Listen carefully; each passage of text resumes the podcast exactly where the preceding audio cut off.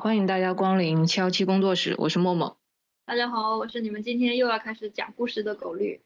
其实狗绿今天要讲的故事呢，和大家最近很关注的张玉环的案件有关。张玉环的案件为什么会备受大家关注？我觉得是因为他在背负了故意杀人的罪名近二十七年后，现在才终于等来了无罪判决。而且我看到网上有说，他其实是在目前公开的报道中，他是被。羁押时间最长的一个就是申冤的人。我觉得我们还是先介绍一下这个案子的案情吧。其实这个案件最开始呢，就是九三年的时候，张玉环被怀疑是涉嫌杀害了他邻居的两个小男孩，然后当时的案子就经过了一审、二审，以及到最后他上诉，然后被。江西省高院还是定为了故意杀人，然后判的死缓。其实这个案件他当时是很有问题的，因为没有直接和清楚的那些证据来指向张玉环说他是那个杀人犯，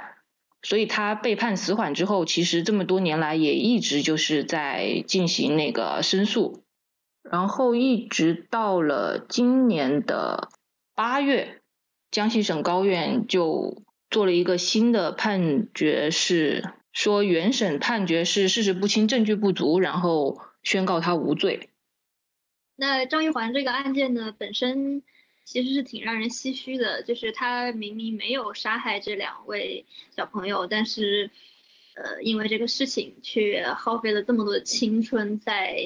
监狱里，其实挺让人唏嘘的。然后嗯。我特别想讲这个故事呢，是因为这个案件牵扯到了两个改变了我人生的人，然后我就想跟大家分享一下这些故事。一个人是本案的两位代理律师其中的一个，他叫尚满庆，是武汉的一名律师。然后这个本来也是我的一个朋友，应该这么说，我考我考司法考试做律师，其实就跟他有关系。对，当年接受到了他的鼓励，然后。今天成为一个律师，对，但我跟他的故事不重要，重要的是什么呢？我知道我一般讲这种事情的时候，绝大多数的人都会跟我讲说，啊，这跟我有什么鬼关系啊？我们普通老百姓跟刑事犯罪离得非常远。在这里我就不得不跟大家分享一下，也是让我挺唏嘘的故事。这个故事的出场人物一共有三个，一个是一个女生，然后这个女生的男朋友。以及这个女生的闺蜜，她们三个人有一天就约好一起在女生家里吃饭，打算吃火锅。然后呢，都已经要下锅了，突然发现少了一味调料。然后女主人就说：“那呃，我下去买吧，你们俩在这等着。”她就下楼了去买调料。结果买完回来，打开门就撞见了自己男朋友和闺蜜正在画面不可描述。然后她就很生气呀，我就下去买个调料，你们俩怎么就对吧？在她的逼问之下，发现原来她的闺蜜是她男朋友的前任。然后对他走了之后，两个人就旧情复燃，那他就更生气了，然后这顿饭也不欢而散。然后她闺蜜回去之后呢，这个女生就越想越生气，觉得为什么会这样？然后她很生气的情况下呢，她就跑去跟她闺蜜在微信上就跟她说啊，你怎么可以这样？怎么怎么怎么之类的？你又是我男朋友，还怎么怎么怎么？不行，你要那个赔我五万块钱。然后这个闺蜜呢？听完之后，虽然道理上来讲她肯定是亏的嘛，但是你不见得要赔五万块钱。但但是闺蜜她就法律意识非常的强烈嘛，然后她就直接取了证之后就报警，说这个女方敲诈勒索她，然后这个女方就进去了。女方进去之后呢，就各种调查嘛，调查完了之后发现就是这么个情况。所以当时警察就只是根据说那个闺蜜报警，然后。这个女生就是威胁他说：“你你因为什么什么事要给我五万块，然后就把他给抓进去了。”哦，当然不，他真的给了五万块，然后有全套的证据，就是什么转账记录呀，然后当时两个人是怎么对话的呀，什么之类的，这些都有的。哦，就是说这边闺蜜她已经把钱付了，然后可能警察那边就是说这个犯罪已经是一个就是完成了的状态了。然后呢，然后这个女生是最后。是被判了刑，还是说还没完呢？然后他们呃被抓了之后，办案人员就要审审这个案件嘛。然后审的过程中呢，因为他一般刑事案件都有一个过程，就是和解，被害人也就是这个闺蜜和这个嫌疑人，也就是这个女生，互相之间就说啊，你要不要谅解他呀？你谅解他，你要不要签一个这个谅解协议给他呀？什么之类的，会有这样一个调解的过程。然后在这个过程中呢，这个闺蜜就讲说，你给我多少多少钱，我现在想不起来是十万还是二十万了哈。总之就是你退除了退那五万块钱之外，你再另外给我多少多少钱。给我我就给你签谅解书，然后这个女方就给了，然后给完之后呢，因为后面他签完之后，这个三个人还要再回来录一次笔录嘛，结果给完之后呢，警方又把这个闺蜜和这个男生两个人又叫回来录笔录，结果发现一个什么事儿呢？就是原来这个闺蜜和这个渣男两个人啊，他们已经旧情复燃了，就这个男生不想跟这个女生在一起了，想要跟前任复合。但是呢，他们俩又想要搞点钱，所以是其实他们俩商量好的，就是啊，我们把他弄进去，然后再找他要钱，然后我们再把这个钱分掉。所以他们其实是串通了之后想要骗这个女生的钱，结果这个事儿又被警察给审出来了，审出来之后，最后三个人就全都进去了。所以这个听起来感觉是一个连环局。对，然后连环的最后的结果就是所有人都进去了。因为这个女生她这个勒索她闺蜜也是事实，然后她闺蜜和她男朋友一块儿再回过头来敲她的钱也是事实，就是在证据充分、事实清楚的情况下，然后大家就都进去了，是吗？是的。开始我们在讲张玉环嘛，然后你说张玉环的。那个案子让你觉得非常唏嘘，有两个点，之前只讲了一个点，就是尚律师，然后还有一个是什么呢？对，我说这个这个案子让我想到两个改变了我人生的人，然后另外一个人呢，其实我又要开始讲我在台湾实习的故事了，就是当初我在台湾实习的时候呢，跟一个人朝夕相处了一段时间，因为在一个办公室里嘛，然后他都让我印象非常非常的深刻。这个人叫做徐自强，那他其实跟张玉环的人生经历有一点点相像。他是九五年的时候，当时他本来在台北的桃园，其实他生活过得还挺好的，就是自己又有点小生意啊，然后家里又有房子呀，等等吧，就总之是一个小康家庭。然后包括有有老婆，然后孩子当时在上小学。然后就在他孩子要去上小学的开学的前一天，他莫名其妙就被抓了。然后被抓的原因是什么呢？就是警方认为他杀了一个富商，那个富商当时被绑架，绑完之后呢，家人就收到了电话，就是说啊要给我多少多少钱，不然我就撕票什么之类的。然而事实是，这个富商被抓的当天就已经被杀了。然后，所以不论如何，他都是，他其实都是一个故意杀人的问题，不是一个绑架的问题。然后绑匪杀了他之后，另外又找他家人要钱，然后当时那个死状也是非常的残忍啊。结果后来呢，这三个绑匪被抓到之后，他们三个人同时在口供里提到，说是徐自强是他们的主犯，徐自强组织的这个事情，然后什么之类的。然后警方就把徐自强也抓了。然而事实上呢？徐自强本人当天根本就不在这个案发的那个城市，但警方不管，就信口供嘛。那三个人就都说啊，他怎么怎么样，怎么怎么策划什么什么，我们怎么给他打电话什么之类的。然后警方就信了这三个人口供，把徐志强定为主犯，然后给他判了死刑。但是为什么那三个人会一致的就指认他是这个事情的主犯呢？中间当然也有很多的故事啊，比如说这三个人里面有一个是他表弟啊，然后因为他表弟欠他钱，然后当时这三个人一块暂住在徐子强家里，然后因为他表弟欠他钱，然后徐子强经常就找他要钱，然后他表弟就心怀不满，所以他们三个人就事先说啊我们要一块儿就是要他呀什么之类的。那不管怎么样吧，总之就是他被判了死刑，但是这个死刑呢，因为各种各样的原因一直没有被执行，然后。他就在死囚的那个死牢里被关了十几年，直到二零一五年还是一六年吧，他这个官司经过了二十一年的诉讼，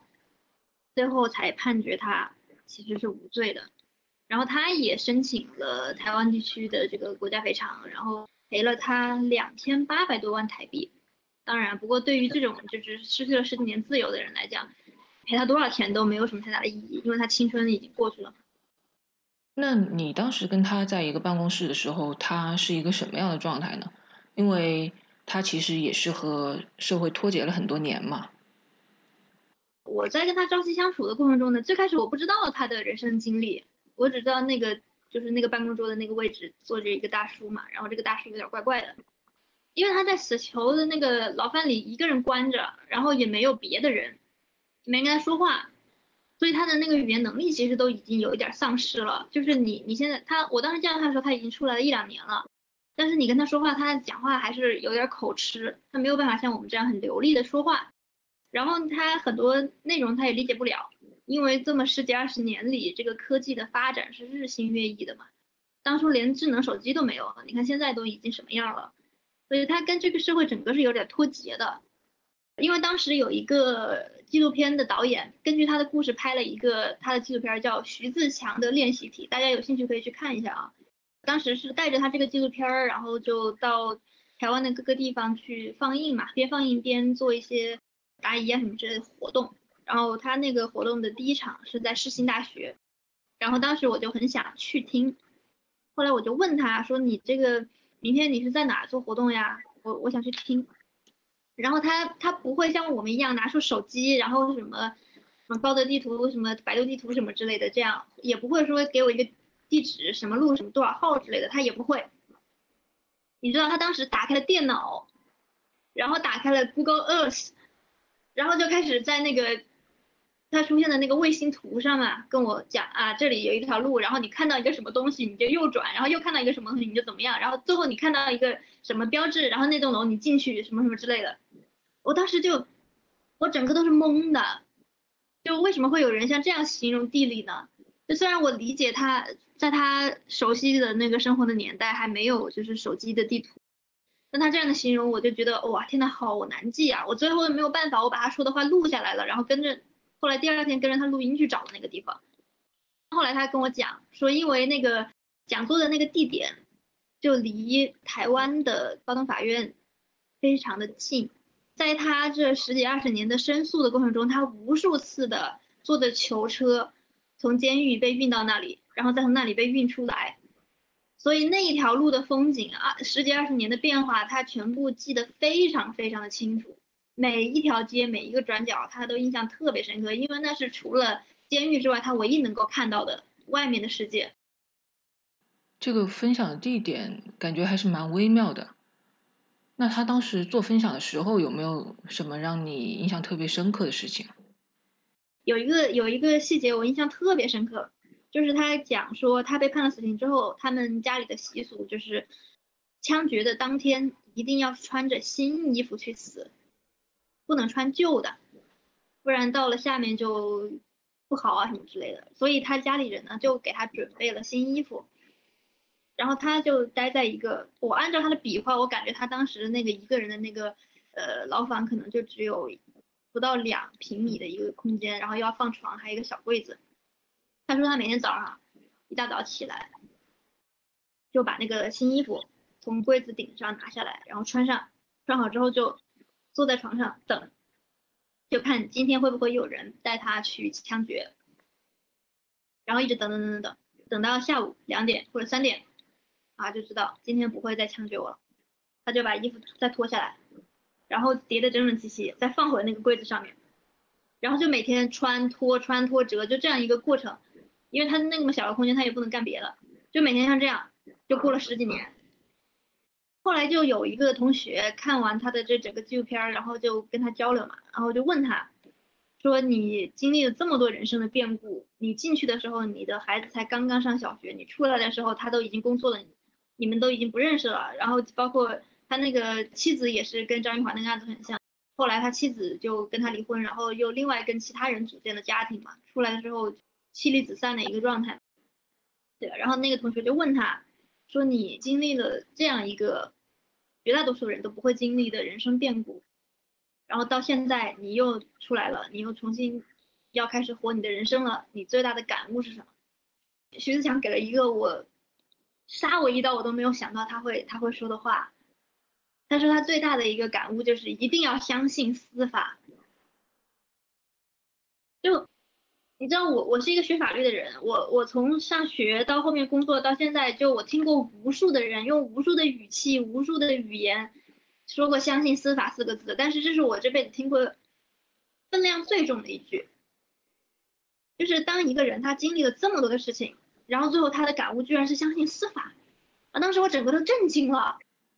我现在听到也感觉非常的震惊。那他当时有没有解释说他为什么感觉一定要相信司法？对啊，我说阿强，你你经历这么多事情，你不恨吗？你不恨这个体制吗？结果他就跟我讲啊，他说最开始进去的时候肯定是恨的嘛，莫名其妙就进去了，成了杀人犯。然后包括他打官司的过程中，因为没有钱，然后他家里把他把他家的那个房子都卖掉了，然后去帮他申冤，结果还是申了这么长时间。但后来呢，他就想通了，他说到最后，他说如果我不相信司法，如果不是因为司法最终是公正的，我早就死了，或者我现在还在那个牢里，每天就是穿衣服叠衣服，我根本没有办法出来，然后重新开始工作，重新融入社会。然后他那个问题一回答完，因为现场全部都是法学院的学生，所有人就真的是沉默了，没有人说得出来一句话。所以这个事儿就是对我的。影响特别大。其实我觉得你说的台湾的这个大叔的这个事情，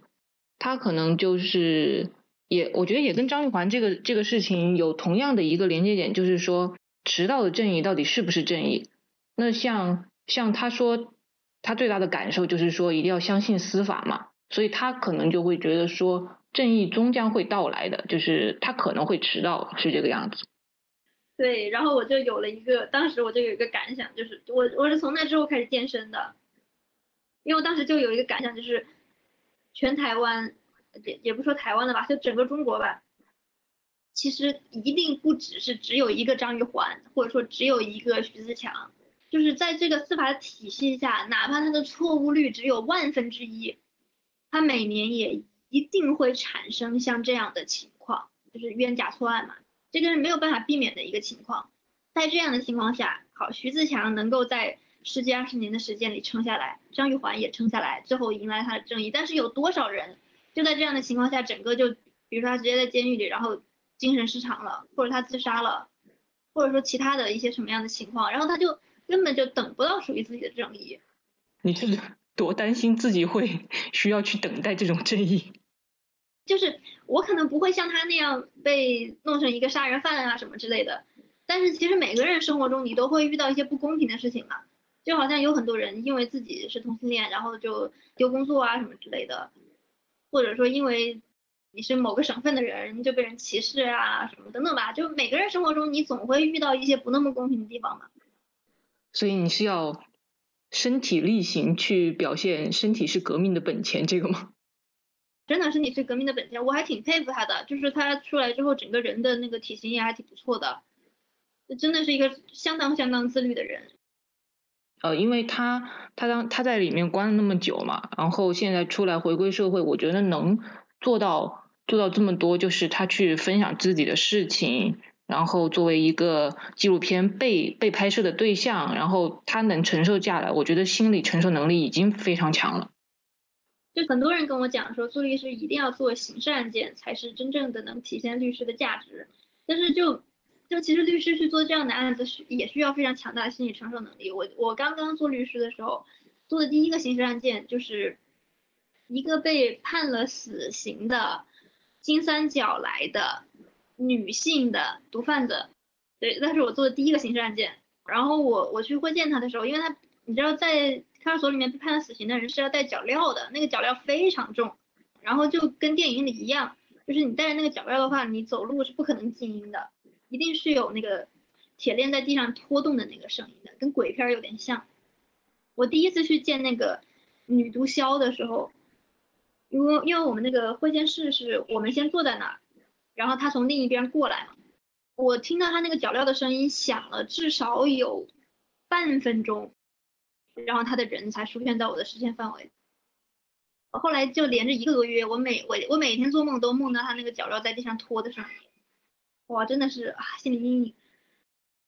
那你这个案件它最后结果是什么呢？嗯，我接手的时候其实他已经判死刑了，但没有执行。然后后来是因为我们发现他有自首的情节，后来就给他减刑了，减成死缓了。那感觉其实你的第一个案件就还蛮重的，因为我之前基基本上没有怎么接触刑案嘛，然后做民商的话就没有主题这么沉重的案子。那你的第一个案件是什么？我的第一个案件是是一个那个知识产权侵权的案子，他们不是为了钱，就是那个像我们的委托人，我们是原告嘛，他就是要对方道歉，他说要他赔什么几十万上百万，他说他根本他说对方根本就不在乎，他说我们也不在乎，我就是要他道歉，要他公开道歉，说白了就讨个说法嘛。对，就是这样，因为。你也一直都是在做呃 LGBT 这一这一类嘛？就是有没有之前有接触到 LGBT 的刑事案件的？相关的？嗯，还挺多的，对，包括现在财团文书网上搜我名字能搜到的唯一一个刑案就是 LGBT 的，但那个就不讲了吧。曾经有一个让我很唏嘘的案件哦，就是我国中部某省会城市。有一次呢，有一个 gay，他当时他最开始开了一个 gay bar，后来是是因为拆迁还是什么之类的原因吧，反正就是有一些客观的原因，然后他开不成了。后来呢，他就想换一个地址，再再开一个新的 gay bar，因为他们那个城市如果呃除了他这个 gay bar 之外，就那些 gay 都没有其他的地方可以聚会了嘛，他就希望能再开一个。然后当时他就在网上发了一个众筹的链接，大致内容就是啊，我是谁谁我。过往干过啥啥啥，然后我现在想要在什么什么地方开一个 gay bar，然后这 gay bar 大概是什么什么样的，希望大家能给我捐款，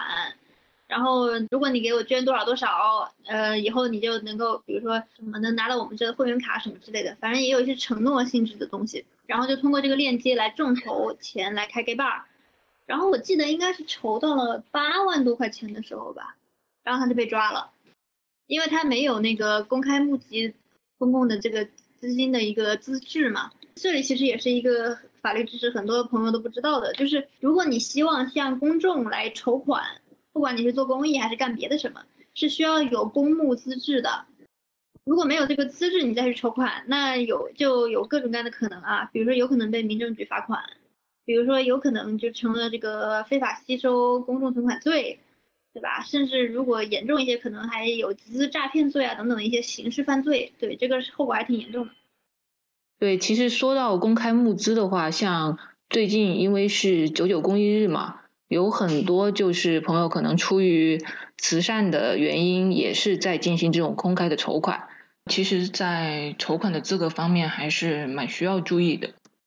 那在九九公益日的活动中呢，大家点开各种不同的筹款页面，可以看到国内的 LGBT 机构目前比较常用的一种获得公募资质的方式呢，其实是跟有相关资质的基金会进行合作，把自己的相关的公益项目挂在这个基金会的名下，然后呢，这个背后的知识点，我希我想也有必要跟大家讲一讲，就是你的钱捐完之后是不会打到这个公益机构的账上的。他会打到这个他挂名的这个基金会的账下，然后呢，这个基金会会给这个项目做一个子账户，然后在这个子账户上，这个公益机构他可以说啊，比如说这个呃，我们为做这个项目出了多少差呀什么之类的，然后拿发票去找这个基金会进行报销，它是通过这样的方式来进行筹款和后面的这个款项的运用的，然后在这样的过程中呢，基金会也会按相应的比例。去收取一定比例的管理费。对，其实说到这个，我知道就现在国内有一些机构，他们可能会就是邀请其他人成为他们的一个月供或者是年供的支持者吧之类的。但是其实，在做这些事情的时候，大家也是有一定的法律风险的。其实捐款的时候呢，就还是建议大家点进去看一下，就是这个。机构是本身有公开募款的资格呢，还是说他跟有相关资格的一些机构进行合作进行募款？那如果是他，不管是他自己有没有资质，还是说他没有跟有资质的人合作，只要他是没有资质，比如说这个钱最后你是打到一个个人的账上，或者说你是在用微信的赞赏账户，来进行筹款等等吧。如果是这样的一些情况的话呢，其实后续就会有各种各样的风险，比如说有可能最后这个钱就退回来了，根本给不到你想要帮的这个人，那这算轻的。如果是重的，搞不好你就成为了某个案件的证人，说不定还去录个笔录啊什么之类的，也是有可能会发生的事情。说到这个录笔录，我记得之前好像是有一个。就是明星的粉丝群好像就出现过这个事情吧，可能是他们的粉头还是，反正就是他们那个粉丝群群主做了一些什么事情，后来就涉及到了违法，然后结果就一大批粉丝被叫去公安局做笔录这个样子。其实我也不知道具体是哪个节目啊，但我大概知道这个事儿是怎么发生的。反正就是在某一个选秀节目上，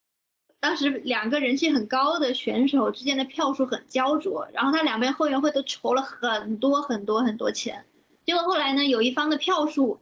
暂时落后了，因为那个后援会他会拿那些钱去买一些账号，然后用那个买来的账号就让他们有一个什么打头组，就是让那个组里的那些粉丝去挨个登录那些账号，然后给他们的偶像投票。总之当时就是有一个人落后了，落后之后他的粉丝就很生气，怎么努力都没有用，筹了多少钱都没有用，就是赶不上。然后呢，这一波粉丝就去报警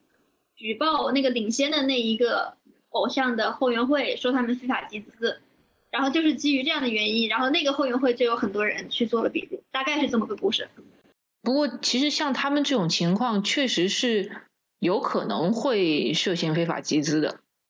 如果是符合相关的法律条件的话，但在这个案件中，他们最后是没有这个给他们定罪的。对，因为其实也有一些就是做所谓的粉头嘛，然后。然后最后就募了很多的钱，结果他就把那些钱全部用作私用了。所以前面我一直在强调跟基金会合作啊等等啊这样的原因，以及这个钱它不是打到机构自己的账户上，因为不是说公益机构啊，包括很多的像这种什么后援会什么之类的，他筹款最后这个钱是给到了一个个人。那其实我们说一句话就是永远不要考验人性。如果真的比如说募到了什么一千万之类的，这个一千万在某个人个人的账户上。谁能保证自己到那个时候不会被贪婪吞噬了理智呢？所以啊，不要考验人性，还是要把这些东西都放在机制或者规则的规制下来完成，不要让自己的善意被利用。所以其实我们录这一期呢，就是希望大家平时能够多长一个心眼吧，或者多提升一下法律法律方面的意识，然后这样对自己来说也是一种保护嘛。如果大家实在是无法判断的话，当然就可以找律师了，对吧？对，我觉得我们特别有义务要经常跟大家讲，到底什么时候可以找律师，什么时候不可以。因为经常有一些朋友来找我的时候，然后他跟我讲的那些事儿，我就觉得我的妈呀，你这个事儿怎么可能找律师？你不应该报警吗？呃，你可以讲一下你那个六个律师的故事。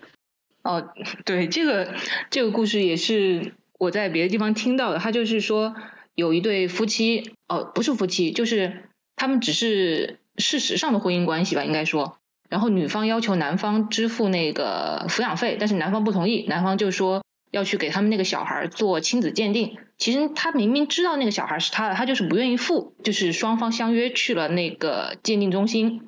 男方就浩浩荡荡的带了六个律师过去，结果呢，在鉴定中心那个地方，双方就打起来了，非常激烈的肢体冲突。然后这个时候，那六个律师没有一个派上了作用，全部站在旁边看着。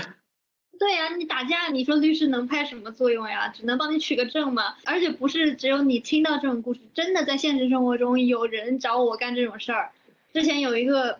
朋友，他是做生意的，然后他有一天说啊，你什么什么时候有没有空？我需要你陪我去压货。我心想，你你压货，你叫个律师去干嘛呀？对吧？我就问他，你你为什么会觉得你？押这一趟货需要律师，他说，我觉得对方他们有可能会把我们的货抢走，然后就不给钱，对啊，然后我就跟他讲啊，你这种情况你不应该找找安保人员或者找警察，或者你要么就别做这个生意了，或者对吧？你叫个律师去能干嘛呢？他说，你可以帮我取证啊，会增加律师的人身风险，就是将一个人的人身风险变成两个人。那就我这个我这个体格，我也没法帮他打架，我也没法帮他干嘛。那我去了，真的就是帮他取个证。对，所以其实找律师去做什么事情，就像我们之前在说公证员那一期也说过嘛，就是大家真的只要找专业人士做他们专业范围内的事情，而不是说每一个职业的人都不是万能的。对啊，就大家以后如果要被抢了，千万不要让我跟你们去压货，宝宝真的做不到。就是这个时候，请大家报警。这个时候，请大家事先签合同，改变交易方式，干嘛要自己压着货去给人抢呢？